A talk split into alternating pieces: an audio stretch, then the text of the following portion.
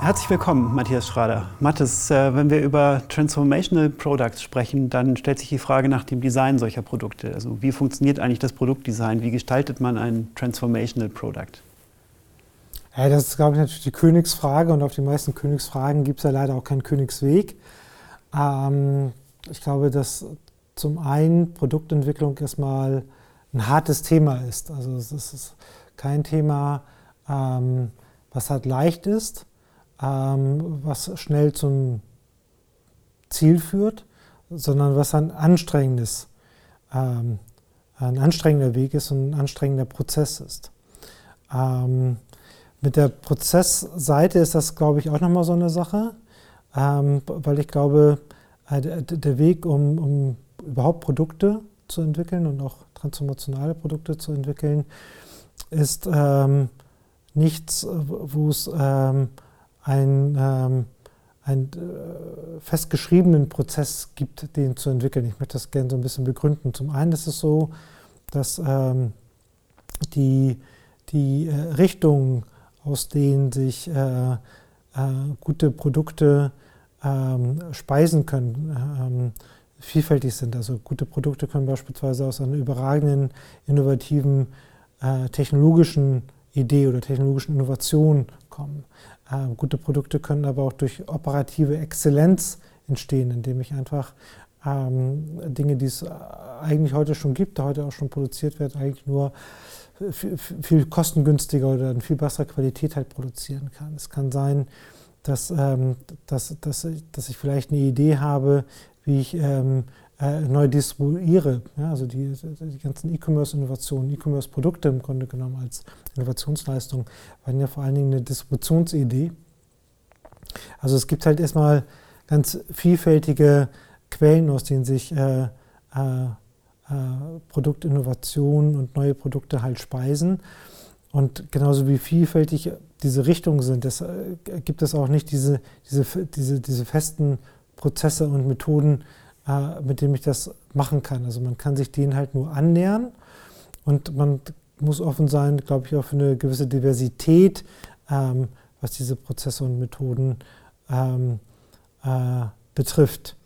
Äh, deshalb habe ich auch immer so ein bisschen Bauchschmerzen damit, wenn, ähm, wenn, äh, wenn man sich jetzt nur anschaut, was ähm, äh, in den großen, äh, was bei den großen digitalen Pure Playern an Prozessen herrscht. Also da sieht man halt Agilität und Scrum und ähm, MVPs und was auch immer sozusagen. Also man kriegt so ein ganzes, man meint eine Methode zu bekommen, mit der man am Ende des Tages erfolgreiche Produkte baut. Was man ja aber eigentlich macht, man guckt sich an, was sind so die erfolgreichen digitalen Blockbuster-Produkte, also was ist sozusagen Google, was ist Facebook, was ist halt über, guckt sich dann halt die Prozesse und die Methoden an.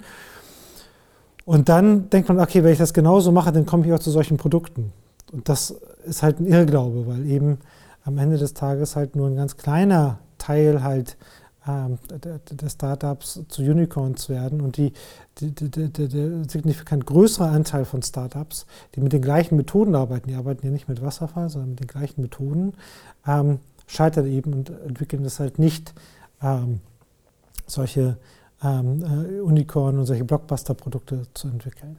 Deshalb glaube ich, kann man festhalten, es gibt eben nicht diesen einen Prozess und diese, diese, diese äh, eine Methodik, sondern ähm, was Unternehmen versuchen müssen aufzubauen, ist eher so ein Portfolio-Management, so ein Pipeline-Management, dass sie also viele äh, Produktinitiativen starten, um ihre nächsten Blockbuster-Produkte zu entwickeln, die dann am Ende des Tages eine Marktrelevanz äh, erzeugen und dann auch in der Lage sind, die gesamte Organisation und nicht nur einen kleinen Teil der Organisation, wo diese Produkte entstanden sind, ähm, zu verändern. Trotzdem ähm, kann man, glaube ich, so ein paar Charakteristika von, von transformationalen äh, Produkten ähm, beschreiben, die allen äh, Produkten gemein ist. Das, das, äh, das sind so sechs Attribute, ähm, die wir ähm, immer wieder vorfinden. Das eine ist äh, User First, also wirklich ähm, am Anfang schon der Produktentwicklung.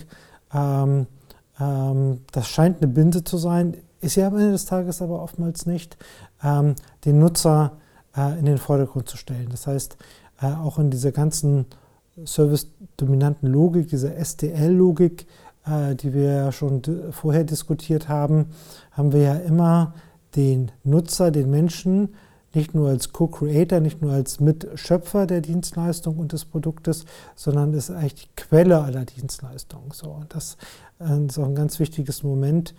Äh, deshalb bei der Entwicklung solcher transformationalen Produkte äh, mit dem Nutzer anzufangen. Das zweite ist halt Value. Wir wollen Wert schaffen für den Nutzer, ähm, weil ohne ihn funktioniert am Ende des Tages äh, diese, diese, diese ganze Kette nicht. Also ich muss Value schaffen und dieser, dieser Value muss ähm, auch dort signifikant größer sein als die Services und die Produkte, die ihr heute schon nutzt. Also wenn ich nur ähm, inkrementell besser bin als die Produkte, die es halt heute schon gibt ähm, und die der Nutzer heute schon äh, verwendet, dann kriege ich ihn nicht äh, auf, mein, auf mein Produkt gedreht. Ja? Deshalb sagen wir so als Faustformel, ähm, äh, ich muss zehnmal mehr Wert schaffen, die Anwendung muss, ich muss das, wenn ich wieder an die alte Google-Welt denke, das, das Produkt muss halt zehnmal schneller da sein oder Amazon, ich muss zehnmal mehr Bücher haben als der größte Bookstore in der Stadt und so weiter und so fort. Das ist immer dieser, dieser Faktor ähm, 10. Dann haben wir das gesamte Thema User Experience, also wie fühlt sich die Anwendung an, wie macht es äh, Spaß, diese Anwendung zu bedienen, wie einfach ist sie, wie konvenient ist sie. Auch das ist, glaube ich, ein ganz wichtiges Kriterium, ähm, die, die, die äh, User Experience. Ähm, dann haben wir als vierten Punkt das eingebaute Marketing, also dass die Lösung, das Produkt, was ich entwickeln muss, eigentlich schon sozusagen seine Marketingmechanik eingebaut haben. Das ist ja in dieser GAFA-Welt, wo, wo die äh, Gatekeeper insbesondere jetzt in, dem, in der mobilen Welt immer größer werden und der Pixel Real Estate zu einem immer größeren ähm, Anteil den digitalen Pure Playern wie, wie Google, wie Facebook, wie Apple gehören, ähm, äh, wird es für mich als Unternehmen immer schwieriger, meine Produkte bekannt zu machen, zu vermarkten, neue Kunden zu gewinnen. Und, und, und wir hatten das ja damals diskutiert mit den, ähm, äh, woran sind ähm, die, die Startups der ersten Welle halt äh, gestorben, sind nicht an den Kosten für die Technologieentwicklung halt gestorben, obwohl die Technologiekosten auch ein erheblicher ähm, äh, Batzen war und, und auch viel teurer war, als es heute ist, äh, ähm, äh, Software zu entwickeln. In gewisser Weise, weil damals die Frameworks noch nicht da waren und die ganze Infrastruktur noch nicht da war. Es gab keine Cloud-Services. Aber äh, trotzdem sind daran nicht die, die Webbands dieser Welt gestorben, sind gestorben letztendlich halt an die Neukundengewinnungskosten. Und, und, und dieser Fakt ähm, äh, ist auch heute noch gültig. Ähm, das heißt, ich, ich muss es schaffen, ähm, zu immer interessanteren, günstigeren Konditionen äh, Neukunden zu akquirieren und, und, und, und nicht, dass mit der, mit der, mit der, mit der Größe meines äh, äh, Produkterfolges die Neukundengewinnungskosten immer größer werden. So, und und, und, und ähm, deshalb ist es wichtig, dass, dass ich eine Mechanik schaffe, dass letztendlich halt das Produkt sich selber eigentlich verkauft. Ja, dass ich dort eine Logik drin habe, äh, dass das Produkt selber eine gewisse Viralität hat ähm, und, und, und, eine gewisse Eigenvermarktungskraft. Und dann haben wir als 15 das Thema Scale. Ja, das Produkt muss in der Lage sein, äh, zu skalieren. Das, ähm, äh, dass es nicht eine, Nischenlösung ist, die dann, ähm, die dann halt sehr schnell stirbt, sondern äh, ich, ich, brauche eine, äh, ich brauche ein Potenzial ähm, für dieses Produkt, ähm, dass es ähm, eine, eine, eine signifikante, signifikante Größenordnung erreicht, dann bleibt das Produkt Nische. Äh, verändert ist es ja letztendlich halt nicht die, ähm, nicht das Unternehmen, in dem es halt geboren wurde, weil wir diese These haben, was machen eigentlich die etablierten, großen, deutschen, äh, nicht digitalen Unternehmen, die sich verändern wollen, die sind ja alle in der ähm, in dem Fluch der großen Zahlen. Ja? Das sind ja alles Unternehmen, die zum Teil Milliarden Umsätze machen. Und diese Milliarden Umsätze, die sind ja äh, zumindest latent bedroht durch die Digitalisierung. Und wenn ich diese äh, Umsätze ähm, retten will und, und, und, und, und vielleicht auch vergrößern will, jedes Unternehmen will ja auch wachsen, ähm, dann äh, kann ich das ja nicht mit Nischenlösungen machen, die nur ein, äh, wo, ich, wo ich mit der Lupe suchen muss, dann in der Bilanz, wo, wo kommt dieses Produkt drin vor. Ja? Also das ist, glaube ich, das Dilemma. Also deshalb brauche ich ja digitale Produkte, die dieses Potenzial zur Skalierung haben. Und dann, wenn ich, wenn ich es skalieren kann, dann kann ich auch an das Thema Plattform reindenken. Also ich darf da den, den, den zweiten Schritt nicht vor dem ersten machen, also gleich schon sozusagen auf die Plattformkarte zu setzen im Sinne einer, ähm, ähm, im Sinne sozusagen ähm, eines, ähm, eines Glaubens daran, nur dadurch, dass ich Plattform-Features im, im, Sinne von, von, von, von APIs und, und so weiter zur Verfügung stelle, dass das schon ein Mehrwert an sich ist. Das ist es nicht, sondern die, die Plattformeigenschaft kann sich ja dann eigentlich nur ausprägen, ähm, wenn ich auch den Scale habe. Ja, also wenn ich ein, ein Produkt habe mit, mit Scale und was dann äh, die entsprechende Marktdurchdringung in einer signifikanten Größen, in einer relevanten Größenordnung erreicht hat, dann äh, ist es sehr, sehr, sehr vorteilhaft, wenn ich äh, vorher daran gedacht habe, dass, dass, dann diese, die, dass ich die nächste äh, Stufe zünden kann und, und ähm, aus, dieser, aus diesem Produkt auch äh, eine Plattformeigenschaft ableiten kann, die dann zusätzliche Erlösströme generieren kann. Dafür muss das Produkt die entsprechende IT-Architektur und Business-Architektur haben, dass das funktioniert. Also das nochmal so zusammengefasst, diese äh, sechs Charakteristika der, der DNA User First, ähm, ähm, Value, Value mal 10, UX als, als Produktattribut, Marketing Insight, Scale ähm, und eine Plattformeigenschaft. Cooler Katalog von, ähm, von Anforderungen an so ein Transformational Product. Schauen wir uns mal das Thema Nutzererlebnis ein bisschen genauer an. Also das Nutzererlebnis wird ja dann auch stark durch das Interface bestimmt.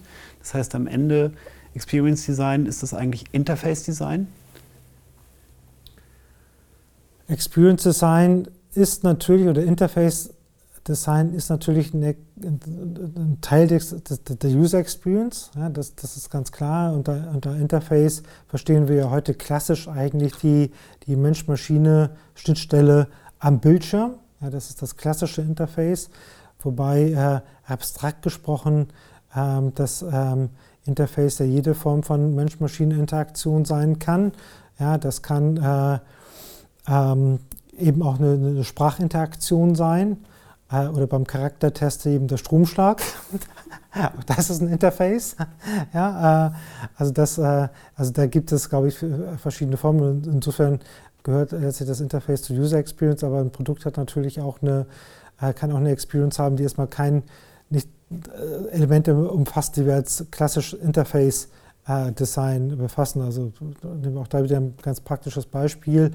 was, ist die, was ist die User Experience bei Amazon äh, ja nicht eine toll, ähm, äh, auf den ersten Blick eine toll designte Website äh, oder der, der beste Checkout der Welt ähm, oder der schnellste Checkout der Welt oder was auch immer sozusagen, sondern es gibt zwei wesentliche Elemente äh, äh, bei Amazon. Erstens, äh, jedes Produkt mit einem Barcode auf dieser Welt finde ich dort und wenn ich es nicht finde, gibt es es vermutlich auch nicht. Klammer ist nicht ganz richtig, aber trotzdem ist so das, das, das Empfinden. Ähm, und zweitens, ähm, heute bestellt, spätestens morgen da, manchmal auch schon am gleichen Abend, manchmal schon in der nächsten Stunde. So, und dann ist ja die, die User Experience eben der DHL oder der Amazon Prime Now Bote, der mir das Produkt gibt. Das ist die User Experience. Da würde man aber nicht sagen, ähm, der DHL-Fahrer hat ein tolles Interface. Hat er nämlich nicht, weil ich musste irgendwie unterschreiben. Das ist halt ziemlich gruselig.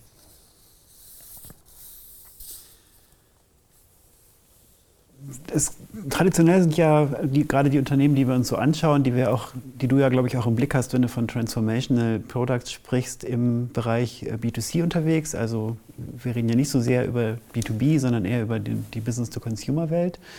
Wenn man dann über Plattformen redet, ist man natürlich auch irgendwann bei der Frage, ja, aber funktioniert das nicht auch andersrum, also Consumer to Business? Genau, also das, ähm, das Thema C2B, äh, das erwähne ich halt gelegentlich, ähm, weil äh, mit B2C sind wir die letzten 20 Jahre aufgewachsen, Business to Consumer und, und C2B, warum, warum kehrt man das um, warum ist das nicht das Gleiche?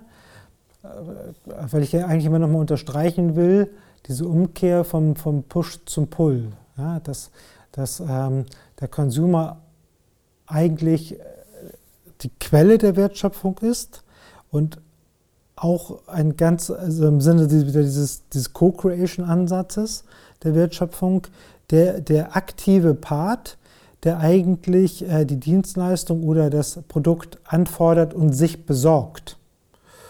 Und, und wenn der Konsument und der User sich das Produkt besorgt, dann sind all die Besor dann, dann brauche ich einen Besorgungsdienstleister.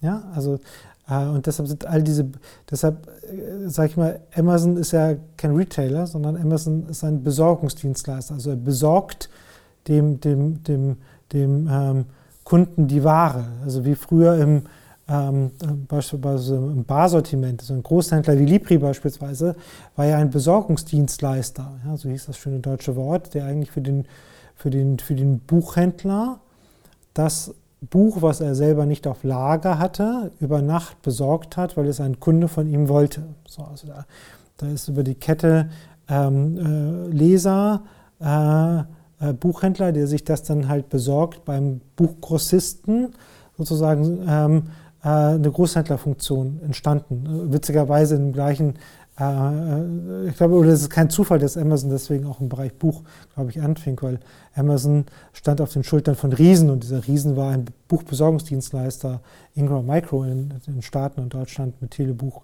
was halt äh, Libri. Also es, ich brauche diesen Besorgungsdienstleister und, und deshalb sind auch diese Besorgungsdienstleister so stark geworden. Also Amazon ist ein Besorgungsdienstleister für alle Produkte mit einem Barcode über und MyTaxi sind Besorgungsdienstleister für ein Taxi. Ich besorge mir jetzt ein Taxi. Riesiges Geschäftsmodell. Ähm, Lieferando, Besorgungsdienstleister für Pizza. Ja, also, ja, also das ist ein Besorgungsdienstleister. Eventim, äh, ein Besorgungsdienstleister für, für, für Konzerttickets. Also es sind diese Besorgungsdienstleister, die, die, so groß geworden sind und die, glaube ich, intuitiv oder wie auch immer sozusagen begriffen haben, dass es eigentlich eine C2B-Logik ist. Ähm, und ich muss eigentlich dieses To sein. ja, also ich muss diese Schnittstelle sein, der äh, beliebige Ware als Dienstleistung für ähm, eine mehr oder weniger geringe oder attraktive Marge dem Konsumenten möglichst schnell und möglichst konvenient besorgt. Das heißt, der wesentliche Unterschied ist, äh, man kommt weg vom klassischen Marketing, das durch die Kanäle irgendwie die Marketingbotschaften zum Konsumenten pusht, damit er irgendwas kauft. Aus lauter Verzweiflung sozusagen investiert man immer mehr Geld ins Marketing, damit ähm, ja, mit irgendwie das Produkt, man das Produkt los wird, ja. sondern es kehrt sich halt komplett um und man steht im Grunde nur bereit, wenn der Konsument was möchte, dann zack, genau. habe ich es besorgt. Genau, also ich baue, baue halt eben den, den, den, besten Dienst auf, also die, die größte Röhre, die größte Pipeline, die bequemste Pipeline sozusagen, um den, den, dem, dem Nutzer, äh, der, der, irgendwas braucht, der irgendwie einen Wunsch hat, das dem zu erfüllen, zu besorgen halt. So, und deshalb ist ja auch das, das, das, das, das, das, das Smartphone so äh, wichtig geworden die letzten zwei Jahre und die letzten zwei, drei Jahre, weil ich im Grunde genommen damit ja nochmal so dieses, diesen Instant-Besorgungsdienst habe. Ne? Ich habe habe einen Impuls, ja, ich brauche jetzt ein Taxi, ich, ich habe was gesehen, ich brauche das Buch jetzt, oh, mir ist eine Steckerleiste kaputt gegangen, die muss ich jetzt mal schnell besorgen. Ich denke gar nicht mehr daran nach, sondern der, der sozusagen, sondern die, die, die, die diese, ähm, diese, diese Schnittstelle im Kopf ist quasi durch den, durch den Druck auf die, auf die, äh, die Amazon-Taste im Grunde genommen schon erledigt. Und deshalb sind ja auch solche Entwicklungen wie der Dash-Button ähm, oder äh, Amazon Echo nur, nur eine Logik. Also ich habe den, äh, den, den Wunsch, dass ich irgendwas brauche, gerade im Kopf. Ich kann es aussprechen, ich kann irgendwo draufdrücken oder ein bisschen umständlicher mit dem Smartphone äh, dreimal klicken und es ist halt ähm, äh, besorgt. Das sind Besorgungsdienstleister. Interessanter Blickwinkel. Wir machen jetzt mal einen harten Sprung, ähm, nochmal ein bisschen technischer. Wir hatten schon ein paar Mal über Moore's Law auch gesprochen. Das war ja sozusagen das Grundgesetz der digitalen Transformation seit über 50 Jahren, seitdem Gordon Moore das damals formuliert hatte. Wenn wir jetzt über Transformational Products oder über die Entwicklung von Transformational Products reden, welche Bedeutung hat Moore's Law da eigentlich heute noch? Hm. Ich habe so eine, so eine doppelte. Also auf der auf der einen Seite gilt äh, Moore's Law noch. Das heißt, wir haben ja seit, seit, den, seit den 70er Jahren, also 70er, 80er, 19er, 2000, ist im fünften Jahrzehnt eigentlich wirkt äh, dieses Moore's Law, was ja besagt, besagt, dass alle 18 Monate sich die Rechnerleistung äh, verdoppelt durch die ähm, ähm, entsprechende äh, Verringerung in der Halbleitertechnik äh, der, der Transistorendichte. Ähm, äh, und, und, dann habe ich zwei Auswirkungen. Also entweder ich kriege für das gleiche Geld alle 18 Monate die doppelte Rechenleistung oder die gleiche Rechenleistung, ähm, die kostet ähm, äh, alle 18 Monate äh, die Hälfte. So, und und, und, und ähm, wir, also wir, sind es ja nicht gewohnt, in, in exponentiellen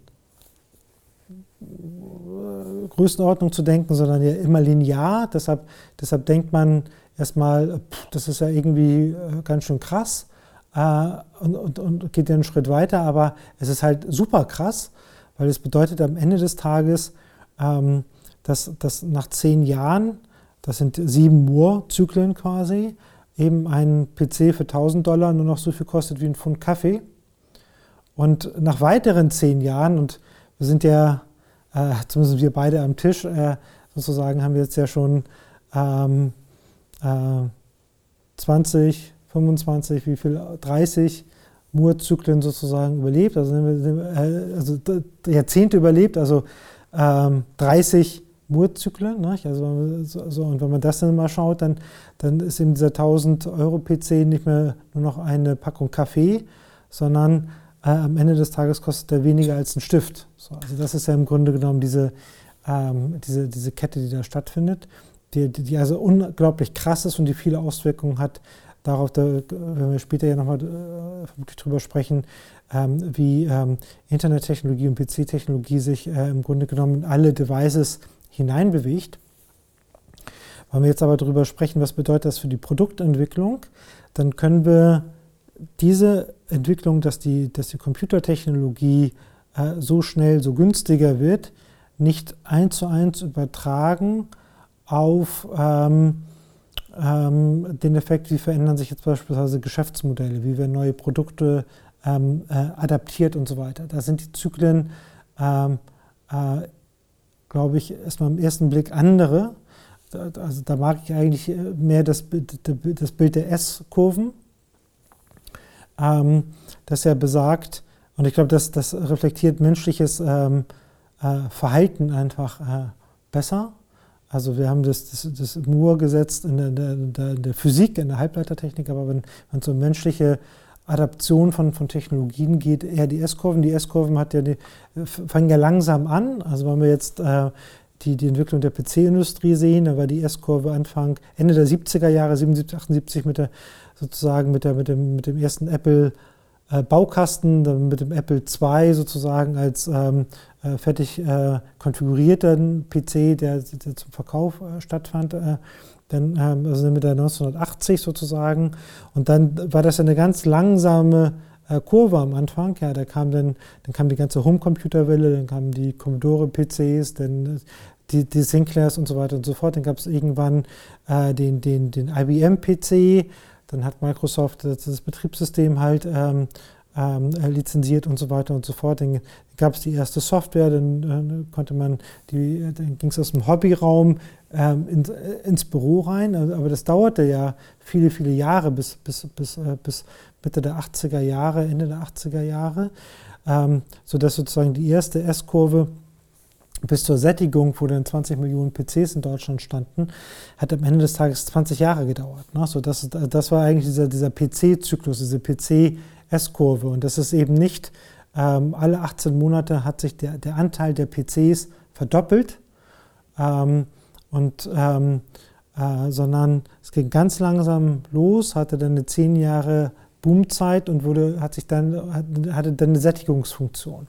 Und, äh, und, und die Hochzeit des Webs von, von 2000 bis 2015, äh, von, von 1995 bis 2010 war ja dann auch ein Zyklus von 15 Jahren, von, von, von 20 Millionen dann auf äh, 40 Millionen äh, Internetnutzer äh, in Deutschland, dann einmal geschrumpft um 20 Jahre, äh, von 20 Jahre auf 15 Jahre und ähm, doppelte ähm, äh, doppelte Reichweite und jetzt haben wir Mobile-Zyklus, wenn man den so bezeichnen will, vielleicht 2010 äh, angefangen, 2007 das iPhone, 2008 so die, die Android, 2008, 2009 und dann richtig äh, spürbar sozusagen dann so 2010 und wir werden bis 2020 äh, dann 80 Millionen Smartphones in Deutschland haben, also komplette Durchdringung ähm, und auch da wieder sozusagen zusammenschrumpfen ähm, diese, die, dieser, dieser S-Kurven. Das heißt, man hat schon eine gewisse Form der Beschleunigung, ähm, weil die, weil die S-Kurven ähm, ähm, ähm, kürzer werden und man hat dadurch, dass Moore's Law gilt, was die Kostenseite angeht, es ist einfach äh, dass, dass, dass, dass Internettechnologie demokratisiert wird. Der erste PC kostete vielleicht noch zwei Monatsgehälter. In der Webwelt kostete halt ein Notebook bei Medion vielleicht noch ein Drittel Monatsgehalt ähm, und ein Smartphone mit Provider-Subventionierung äh, gibt es vielleicht für einen Euro. Ja? Also, also, da, also da merkt man schon Moore's Law so von den, von den Kosten. Deshalb ist auch die Durchdringung halt schneller und, und die S-Kurven sind halt komprimierter und vertikaler in der Höhe, weil wir, weil wir, mit, mit, weil wir, äh, weil wir durch die, die Kostensenkung mehr Menschen erreichen können, eigentlich alle. Also da gilt es schon so, aber ähm, es sind dann am Ende des Tages halt, ist, ist, ist das Moore's Law für, die, für die äh, Durchdringung erstmal nur eine, so, so, so eine, so, erstmal so indirekt zu sehen und nur über größere Zeiträume eigentlich zu sehen. Das, das Herrschende sind so die, die, die S-Kurven. Wir sind gerade so jetzt, glaube ich, so am, am Wendepunkt des Wachstums, was, was den Smartphone-Markt jetzt so angeht. Und man kann dann schon äh, wieder ahnen, wo beginnt dann sozusagen die nächste S-Kurve. Also was kommt nach dem, nach dem Smartphone. Was vermutest du denn? Also das äh, gute Frage. Also wir haben ja, äh, wir haben ja gerade die, äh, das, das, das Apple-Management ähm, hat ja gerade ähm, in der Wired war glaube ich, jetzt ein großes, ein großes zehnseitiges Interview gegeben und äh, nochmal prognostiziert, dass das iPhone nochmal zehn goldene Jahre ähm, vor sich hat. Maybe. Äh, kann sein dass wir nichts äh, Besseres finden, außer das Smartphone jetzt äh, die, die, nächsten Jahre. Aber ich glaube, eine These, die man haben könnte, ist, ähm, dass, dass die, ähm, die, die finde ich gar nicht ganz charmant, dass wir eigentlich in diesen ganzen äh, letzten drei S-Kurven, was war dem gemein, was war, war, die Kette, dass die Bildschirme immer kleiner wurden. Ne? Also wir, so im PC-Zeitalter haben wir diese großen Desktop-Bildschirme gehabt. Im Web-Zeitalter, was ja getrieben war in der Entwicklung von 20 Millionen PCs auf 40 Millionen PCs, das, was ja da passierte, war nicht, dass es jetzt auf einmal in 40 Millionen Haushalten Arbeitszimmer gab gibt es nämlich überhaupt nicht. Das Finanzamt würde sich sehr ärgern, wenn wir in jedem deutschen Haushalt ein Arbeitszimmer hätten, sondern ähm, äh, der PC ging aus dem Arbeitszimmer, wenn es dann ein Arbeitszimmer gab, ähm, als Notebook auf dem Küchentisch oder auf die Couch. Das passiert im Grunde genommen. Sprich, aber der Bildschirm wurde kleiner. So, also das, das war dieser Sprung vom Desktop-Bildschirm zum, zum Notebook-Bildschirm. Und dann haben wir jetzt den, den Sprung letztendlich halt gehabt vom, vom Notebook-Bildschirm sozusagen zum, zum Smartphone-Bildschirm. Der ist ja nochmal kleiner geworden. Und jetzt wird der nächste kleinere Bildschirm sozusagen jetzt, glaube ich, nicht die Uhr, nicht die iWatch, äh, sondern vermutlich äh, wird es gar kein Bildschirm sein. Ja, also das, das, das wäre immer die These. Also das, das, das, das was mit den, mit den Sprachsystemen äh, mit den äh, Assistenzfunktionen jetzt kommt, ob das jetzt äh, OK Google, äh, ob das Siri von, von, von äh, Apple, ob das Cortana von Microsoft ist, ob es Echo von Amazon ist. Also all diese vier Services, die man, drei, vier Services, die man jetzt so benennen kann, die sind ja, äh, die haben erstmal gar keinen gar kein Bildschirm. So, und, und das kann sein, ähm, dass das im Grunde genommen dann die nächste S-Kurve wird, äh, wo man sagt, jetzt ähm, äh, wird in der nächsten Iteration der Applikation, der Use Cases, dass sie sehr stark vielleicht non-screen sind, also über Sprachsteuerung. Und natürlich dann wieder eine Durchdringung bekommen, 100 Prozent. Also das kann man jetzt nicht mehr steigern. Also jetzt, also das wird dann eben jeder Deutsche sein. Aber jetzt von der, vom Zeithorizont könnte man jetzt wieder eine Ableitung machen, 20 Jahre Office-PC, 15 Jahre äh, Web-PC, zehn Jahre Smartphone, fünf Jahre Voice. Ne? Also das, dass man im Grunde genommen äh, in einem Zyklus sich befindet, wo jetzt innerhalb der nächsten fünf Jahre, das heißt, wenn wir jetzt so in diesem äh, Zyklus sind von 2010 bis 2020, das ist in diesem Zyklus von 2020 bis 2025 im Grunde genommen dann alles eben ohne Bildschirm, dass die AI-Systeme einfach so gut werden, ähm, dass sie, dass, sie, dass sie menschliche Sprache eben heute ja schon sehr gut verstehen, aber jetzt fehlt ja noch so ein bisschen die, die ähm, AI dahinter, aber die wird kommen äh, und die wird auch von Jahr oder von, von, von Quartal zu Quartal besser, ähm, dass wir dann im Grunde genommen Assistenzsysteme haben, die äh, eben gar keinen Bildschirm mehr brauchen. Wenn wir das in der Nachbetrachtung, wo wir hier nochmal so ein in fünf Jahren sitzen würden und sind dann genau Mitte 2021, 2022 und sagen, genau, wir sind jetzt in dem Zyklus, der, der Smartphone-Zyklus ist abgeschlossen, jetzt sind wir in dem, in dem äh, Non-Screen-Zyklus drin und im Voice-Zyklus, wie wir es auch immer nennen werden. Ja. Neben Voice gibt es ja da auch noch andere Kandidaten, also beispielsweise Internet of Things, da reden wir auch schon relativ lange von, äh, Raspberry Pi, ähm, solche Sachen. Das heißt, das Internet dringt in alle Lebensbereiche vor, auch im Grunde in alle möglichen Kleingeräte, die natürlich dann auch alle keinen Screen mehr haben, aber in irgendeiner Form mit dem Internet verbunden sind. Das heißt, neben Voice gibt es eventuell auch noch andere technologische äh, Themen, die wir da haben. Ja, genau. Also, also wir haben erleben dadurch, dass wir jetzt, ähm, äh, ich habe das genannt, so diese kambrische Explosion, ja, also diese, also das ist auch so eine S-Kurve wahrscheinlich gewesen. Ja, also man, es entwickeln sich erstmal die ersten Lebensbausteine und dann entwickeln sich halt höherwertige Lebensformen und auf einmal explodiert es dann, weil die Kombinatorik der Bausteine durch den Zufall sozusagen der Mutation dann einfach dazu führt, dass einfach extrem viel möglich ist. Und das geht natürlich, wenn wir jetzt äh, Moore's Law wirken lassen, auf, auf PC-Technologie. Also ich brauche eine, ich brauche eine CPU, die leistungsfähig ist, die echtzeitfähig ist, die Spracheingabe, Ausgabe verarbeiten kann, auch lokal, die, die im Wi-Fi-Netz ist und so weiter und so fort. Und der, der Preis dieser Einheiten ähm, fällt auf, auf Beträge sozusagen im ähm, niedrigen Euro-Bereich oder sogar ein, unter 1 Euro sozusagen. Also, äh, und dadurch geht natürlich diese Technologie überall rein. So, und ist aber natürlich auch eine große Falle ähm, weil, ähm, weil das Problem ist, dass ähm, ähm, was, was wir jetzt sehen, ist, dass es ja eigentlich immer um Convenience geht. Ne? Also, was wir, also dieser Besorgungsdienstleister, ich habe ein Problem, das will ich schnell gelöst haben. Ne? Äh, ne, ich will es einfach schnell gelöst haben, das Thema. So, und und ähm, was wir aktuell haben, ist äh, eine Entwicklung, nach meiner Beobachtung im IoT-Bereich ähm, in, in, so einer Zwischenphase, wo, die, wo erstmal so eine Pseudo-Intelligenz überall eingebaut wird, ähm, die aber die Komplexität eigentlich erhöht. Ja, also man hat von Philips das Hue-System, mit dem man eben seinen, seinen, Lichtschalter konfigurieren kann. Und jetzt muss man auch mal ein Update einspielen. Nicht? Also man muss den Lichtschalter sozusagen per Smartphone dimmen aber ich komme an den Dimmer nicht ran, weil da eine Fehlermeldung kommt. Ähm, Achtung, du musst erstmal deinen Lichtschalter sozusagen updaten. Es gibt einen Security-Patch. Ja? Leider ist mein WLAN gerade kaputt. Ja, und das muss ich neu konfigurieren und ich kriege jetzt die Lampe nicht mehr äh, an.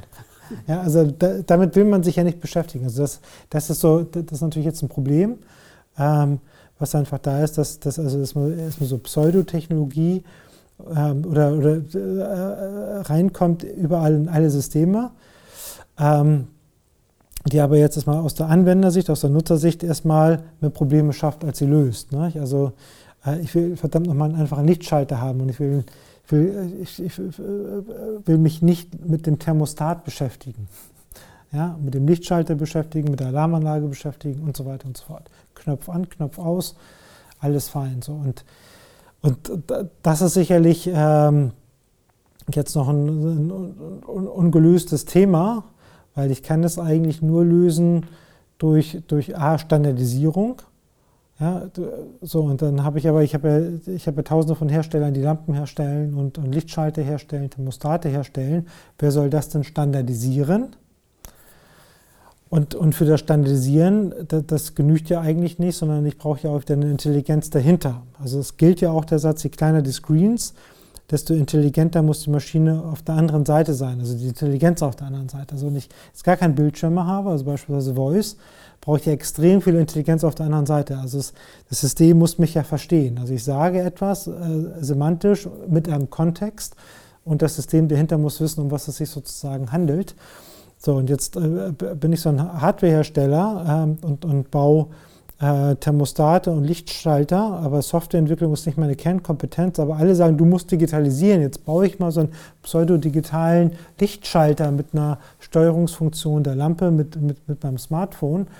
Ähm, äh, aber ähm, eigentlich will ich ja den Lichtschalter per Sprache vielleicht schalten. Oder ähm, die Alarmanlage soll über ein KI-System sich selber ein- und ausschalten und wissen, ob ich zu Hause bin oder nicht. Also will ich mich nicht darum kümmern, sondern auf einmal brauche ich ja eine Kompetenz, die ich eigentlich gar nicht kann. Ja, ich habe vorher habe ich Lichtschalter hergestellt und Alarmanlagen hergestellt und Thermostate und Heizungsanlagen hergestellt und auf einmal muss ich einen äh, Cloud-Service bauen mit einer künstlichen Intelligenz. So kann ich nicht. So, also dann ist wieder die, die Stunde der GAFAs, ne, die, die sagen, ja, wir können das übrigens, wir können das standardisieren, weil das Smartphone haben wir eh schon unter Kontrolle mit, mit Android oder iOS und, ähm, und, und wir haben auch die, die Cloud-Services und äh, wissen, wie man mit AI umgeht und so weiter und so fort. Und auf einmal hängt, mit, hängt man mit seinem Lichtschalter aber sozusagen im Google-Ökosystem. So. Äh, gar nicht, wenn man das unbedingt will, sondern weil es die anderen gar nicht können. So, das, äh, das ist natürlich, glaube ich, jetzt noch eine echt komplizierte äh, Situation, wo man wo man nicht weiß, wie es halt ausgeht. Ne? Außer ich, ich kaufe mir immer noch jetzt einen manuellen Lichtschalter. Genau, weil der funktioniert eigentlich. Der funktioniert, genau. Also wenn es nicht kaputt ist, warum soll man es denn dann eigentlich fixen? Das ist uh, never change a running system. Wer da viel Erfahrung mit hat mit diesen ganzen Themen, ist ja Lars Hinrichs und mit seinem Appartimentum-Projekt in Hamburg. Insofern kann man den ja eventuell mal fragen. Der kann bestimmt lustige, also nicht nur weiß ich ziemlich sicher, dass er die eine, eine oder andere Anekdote da auch ähm, zu beitragen kann zu diesem ganzen Thema. Ja, bestimmt. Oder seine Mieter. genau. Die dann auch. Äh, noch ein technisches Thema, was, ähm, womit wir uns in Deutschland ja manchmal ein bisschen schwer tun, äh, das ganze Thema Daten. Ähm, die erfolgreiche Transformational Products haben ja in der Regel gemeinsam, dass sie datengetrieben sind. Wir haben damals 2011 Data Love ausgerufen als Motto auf der Next. Und ähm, die Frage, die sich mir stellt, ist, brauche ich eigentlich Data Scientists, wenn ich ein erfolgreiches Transformational Product entwickeln will? Also ich glaube, die, die meisten digitalen Produkte beruhen halt auf Daten. Und was wir damals ja mit Data Love als, als äh, Konferenzmotto initiieren wollten, war, dass wie wichtig letztendlich halt Daten sind und, ähm, und nicht irgendwelche Daten, sondern äh, gerade die, ähm, die Diskussion darüber, auch die persönlichen Daten mit in dieses Spiel reinzubringen, also die Daten der Nutzer in die Produktwelt mit zu integrieren und, und, und dass wir uns ähm, äh, darüber Gedanken machen müssen, dass wir da einen kulturellen Shift hinbekommen. Das ist uns natürlich fairerweise überhaupt nicht gelungen. Also es, also das, das Datenschutzthema ist ja weiterhin eine, eine beherrschende Thematik.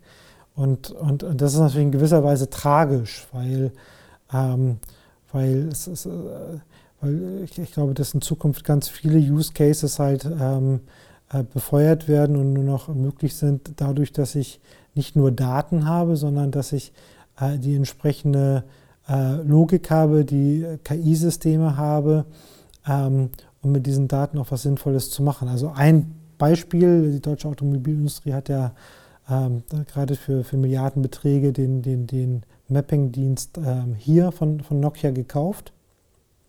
Und, und wenn man jetzt mal ähm, den, den hier vergleicht mit, mit Google Maps oder mit, mit äh, Apple Card oder Karten, ähm, dann, äh, dann kann man ja einerseits mal diesen Betrachtungswinkel machen, was ist jetzt eigentlich objektiv das beste Kartenmaterial. So, das kann ich ja, das kann ich nach irgendwelchen objektiven äh, Kriterien machen. Wie genau ist das, wie präzise ist das, wie viele Fehler sind ähm, in der Karte drin, wie viel ähm, Point of Interest äh, Themen sind in dieser, in dieser Map drin. Also da würde ich immer noch mal behaupten, dass da ohne jetzt äh, mich näher mit beschäftigt zu haben, dass, dass äh, die Teams bei, bei, bei Apple und Google um ein Vielfaches größer sind jetzt als bei dem gekauften Mapping-Dienst hier, die sich mit, den, mit dem Kartenmaterial beschäftigen. Aber angenommen sozusagen, die hätten alle die, die, gleichen, die gleiche Anzahl von Teams drauf und das Kartenmaterial von, von, von, von, von Google Maps und von hier wäre absolut identisch. Wäre trotzdem das Kartenmaterial von Google Maps viel mehr wert als von, von, von Nokia hier. Warum? Weil die, die Intelligenz von, von, von Google Maps besteht ja heute in dem Kontext mit den profilierten Daten des einzelnen Nutzers. Wenn ich heute auf Google Maps schaue und du guckst auf Google Maps, siehst du eine andere Karte. In meiner Karte sind andere Restaurants drin, äh, sind andere Hotspots drin als in deiner Karte. Und meine Karte weiß auch, was meine Lieblingswege sind von A nach B und, was meine, und ob ich lieber mit dem Fahrrad fahre oder mit dem Auto. Das heißt, ich habe eine personalisierte Karte. Und Google ist ja erst am Anfang, Google Maps zu personalisieren mit seiner KI-Logik. Das wird ja durch die entsprechenden Services halt ähm, äh, ähm, immer besser. Das heißt, äh, ähm, Google kann immer besser sozusagen äh, mir eine Kartensicht oder die Kartensicht halt verknüpfen mit äh, Predictions. Äh, du musst jetzt äh, äh, in drei Minuten aufbrechen, weil du hast den nächsten Termin und äh, wir haben dort einen Stau und so weiter und so fort und weiß, dass ich mit dem Auto fahre mit deiner 90-prozentigen Wahrscheinlichkeit oder kann mir schon mein, mein Taxi oder mein Überdienst sozusagen äh, rufen, damit ich dann auch dieses, diesen Termin erreiche.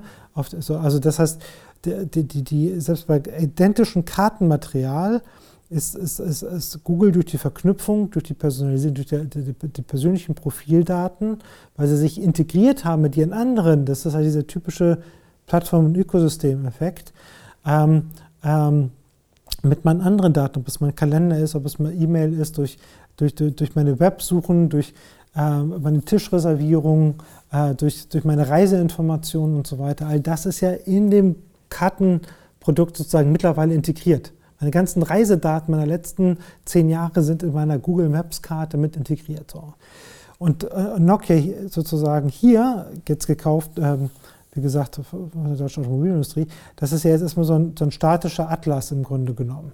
Es ist zwar irgendwie E-Paper, im Sinne, dass es jetzt kein gedruckter Straßen- und äh, kein gedrucktes Kartenmaterial ist, ähm, äh, was jetzt ähm, äh, jedes Jahr neu gedruckt wird, ein Update bekommt, sondern es ist schon E-Paper, also es äh, wird ständig aktualisiert und so weiter und so fort. Aber die, die Kernfrage ist ja, wie kriege ich die, die Hier-Karte personalisiert, dass sie genauso relevant wird für mich wie die Google Maps-Karte. So, und und wenn ich den Link nicht hinbekomme, werde ich ja den Hier-Service sowohl in einem ähm, Kfz als auch auf einem mobilen Device einfach nicht nutzen. Ich werde weiterhin in der Google- oder vielleicht in der Apple-Welt halt bleiben, ähm, weil der Wert dieses, dieses Kartenmaterials für mich persönlich einfach viel, viel höher ist als, ähm, als äh, die reine Karteninformation.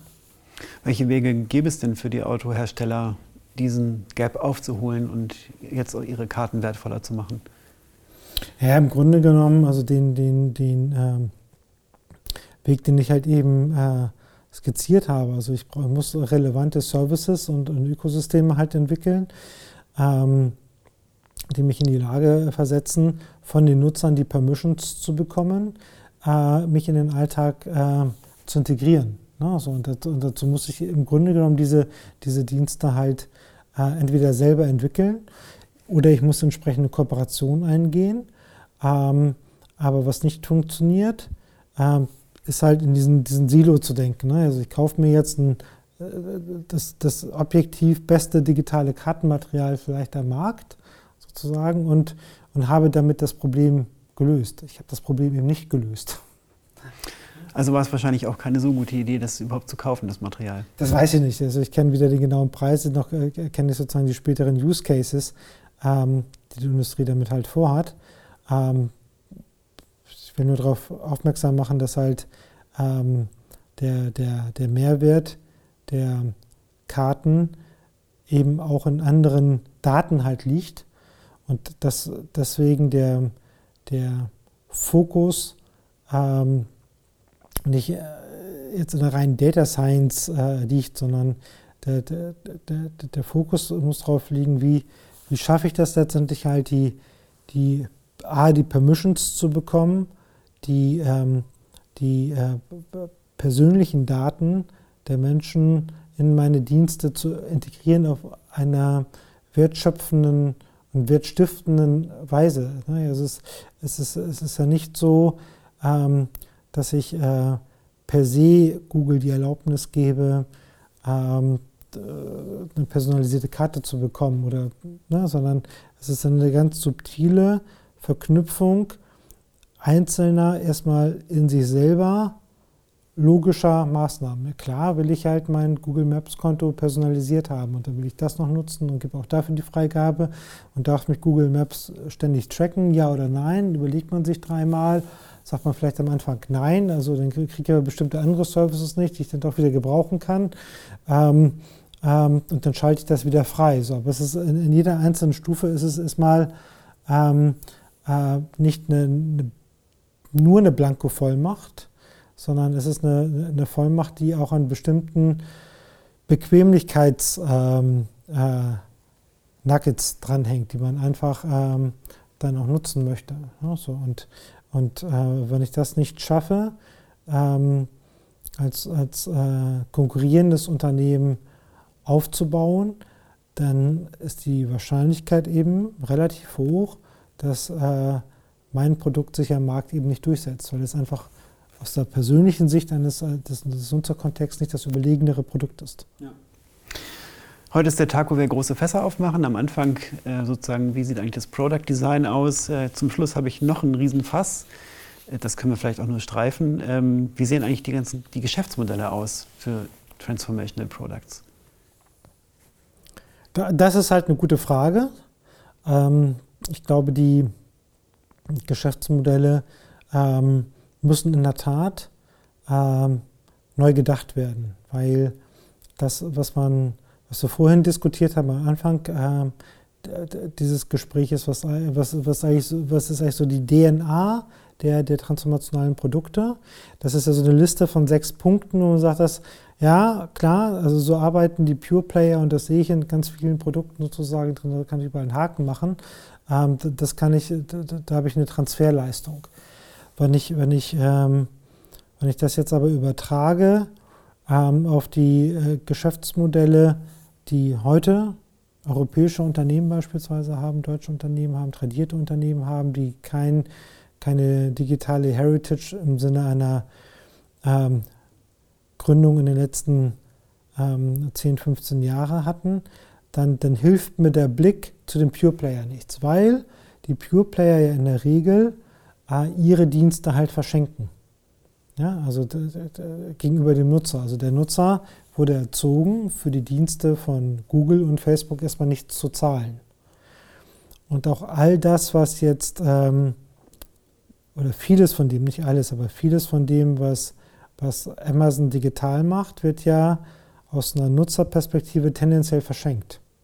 Ja, also wenn ich sage, ich habe ich, ähm, ich hab, ähm, ich, ich bin Kindle, äh, ich bin Amazon Prime Kunde, aber Amazon Prime Kunde bin ich deswegen, um die Versandkosten zu sparen, weil ich habe sowieso jedes Jahr 100 Pakete und da spare ich jetzt die Versandkosten, die 50 Euro, die rechnen sich jetzt.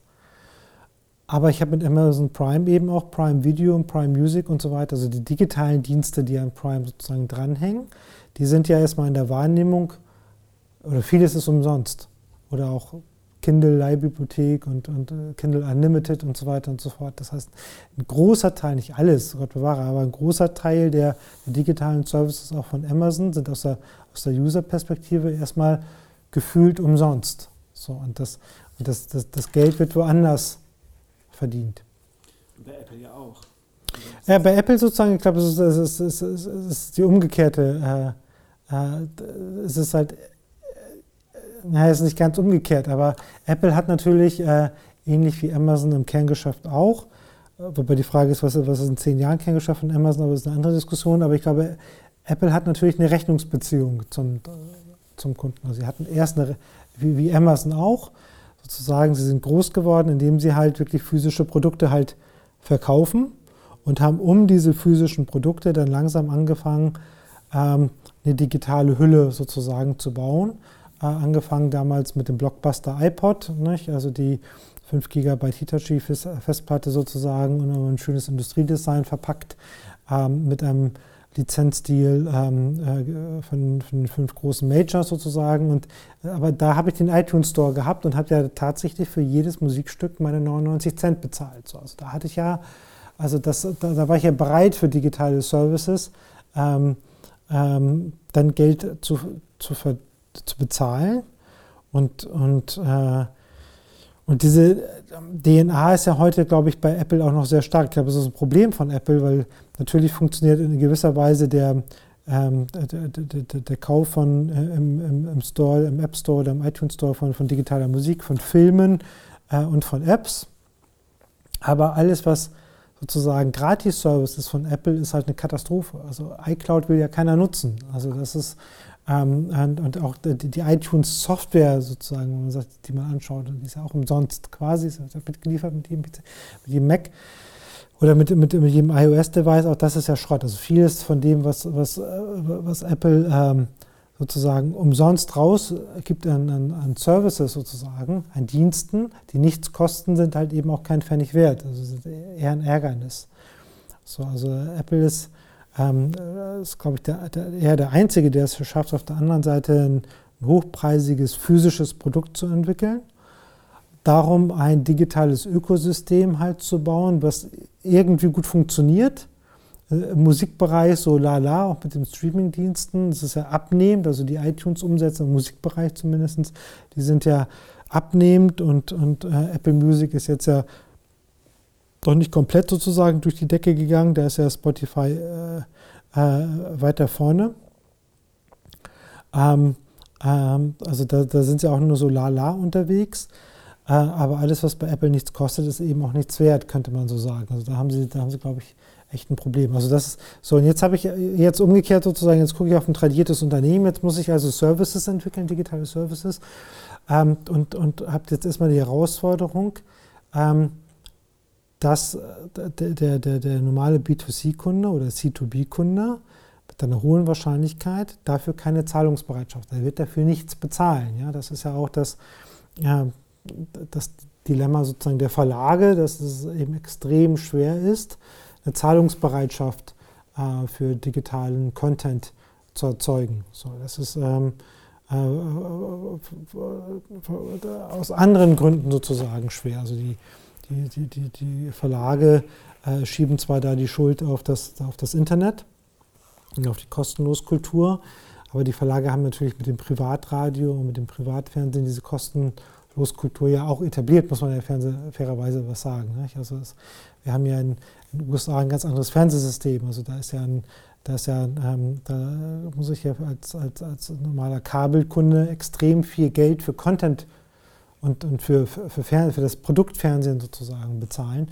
Das ist ja in Deutschland gar nicht der Fall. Das ist ja, also mit der, mit der Kostenloskultur haben ja auch da die Verlage angefangen. Aber das zeigt, wie schwer das ist. Auf der anderen Seite würde ich aber den Kopf da überhaupt nicht in den, in den Sand stecken, sondern ähm, gegen, äh, weil der Vorteil der etablierten Unternehmen ist ja zu den Startups ist, dass, dass ich als Startup muss ich halt durch diese Todeszeit kommen wo ich auf der einen Seite einen Dienst aufbaue, wo ich keinen direkten C2B-Erlösstrom habe, äh, aber auch noch keine relevante Reichweite, um irgendwo ein Ökosystem aufzubauen oder andere Erlösströme mir zu generieren. Also so ein Google AdWord-Produkt sozusagen ist ja nichts wert, wenn keine Nutzer auf meiner Suchmaschine sind. Sozusagen. also ich muss ja sozusagen erstmal durch diese Todeszone durchkommen an, an Kalendermonaten. Ähm, wo, wo ich dann diese Reichweite sozusagen habe. Und das, und das funktioniert halt eben in Deutschland und Europa halt hinreichend schlecht, weil ich, weil ich A, den Scale nicht habe in der, ähm, ähm in, in, in, in, der Größe des Marktes und zum anderen, weil ich die Risikokapitalgeber nicht habe, die diese lange Zeit durchfinanzieren. So, deshalb sterben halt ganz viele Startup-Konzepte sozusagen in, kurzer Zeit. Aber als etabliertes Unternehmen habe ich ja irgendwo schon ein funktionierendes Geschäftsmodell. Das Geschäftsmodell ist mit gewisser Wahrscheinlichkeit aber natürlich gefährdet und, und wird auch nicht auf Ewigkeiten stabil sein. Ich muss also was tun, aber ich habe jetzt nicht den, den, den, den unmittelbaren Zwang, durch die digitalen Dienste und Produkte, die ich drumherum baue, äh, sofort einen Erlösstrom zu haben. Sondern es mag komplett reichen, wenn ich, wenn ich es schaffe, mit diesen Services und mit diesen Diensten mein, mein bestehendes Geschäftsmodell einfach zu stabilisieren und zu sichern und da quasi eine Firewall drumherum zu bauen, dass es eben ein USP bekommt und unique wird. Ja? Und, und, und ich kann mit dem Erlösstrom des alten Geschäftsmodells weiterhin leben, reiche es halt durch digitale Dienste halt an und, und ähm, habe unter Umständen noch Effekte, dass ich halt sogar Marketingkosten halt spare, weil durch die digitalen Dienste, die ich aufbaue, ich mir einen direkten proprietären Kanal baue zu meinen, zu meinen Kunden, sodass ich eine viel bessere Kundenbindung habe, ähm, sodass dass, dass ich auch auf der Kostenseite Vorteile habe. Trotzdem sagt Herr Stadler, der Audi-Chef, dass er in relativ kurzer Zeit 50 Prozent des Umsatzes mit äh, digitalen Diensten machen will. Das ist natürlich dann spannend, wie er das eigentlich hinkriegen möchte. Genau, also das ist sicherlich eine große Ambition. Wir werden sehen. Mathis, vielen Dank für heute. Wir werden demnächst nochmal uns ein paar andere Themen angucken, auch was äh, Transformational Products angeht. Aber wir haben jetzt schon mal eine ganze Menge gesehen, eigentlich, wie das so funktioniert und ähm, wie auch die Entwicklung aussieht. Herzlichen Dank. Danke, Martin.